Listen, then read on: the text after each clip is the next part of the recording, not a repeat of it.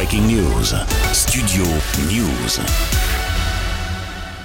C'est fait, Emmanuel Macron a promulgué la loi sur la réforme des retraites dans la nuit de vendredi à samedi, moins de 24 heures après la décision du Conseil constitutionnel. Sans surprise, l'essentiel du texte avait été validé vendredi, dont la mesure phare de recul de l'âge légal de départ de 62 à 64 ans. En revanche, les sages ont rejeté plusieurs mesures, dont la création d'un index senior, le CDI senior et quelques dispositions sur la pénibilité.